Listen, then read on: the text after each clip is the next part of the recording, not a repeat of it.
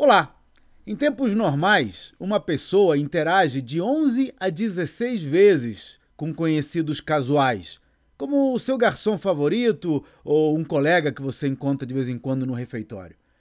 O problema é que na era do distanciamento social, essas interações praticamente desapareceram. Ficou difícil nutrir essas redes.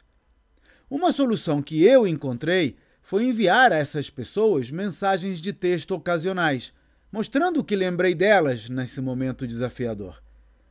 Mais vezes sim do que não, só isso já é suficiente para acender uma faísca de alegria em ambos.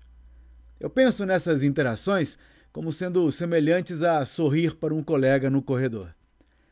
A importância de nutrir o relacionamento com colegas, clientes e fornecedores é um dos temas que abordo nos meus treinamentos, para mostrar aos empresários como construir empresas vendáveis, que crescem e prosperam sem que eles precisem estar lá todos os dias.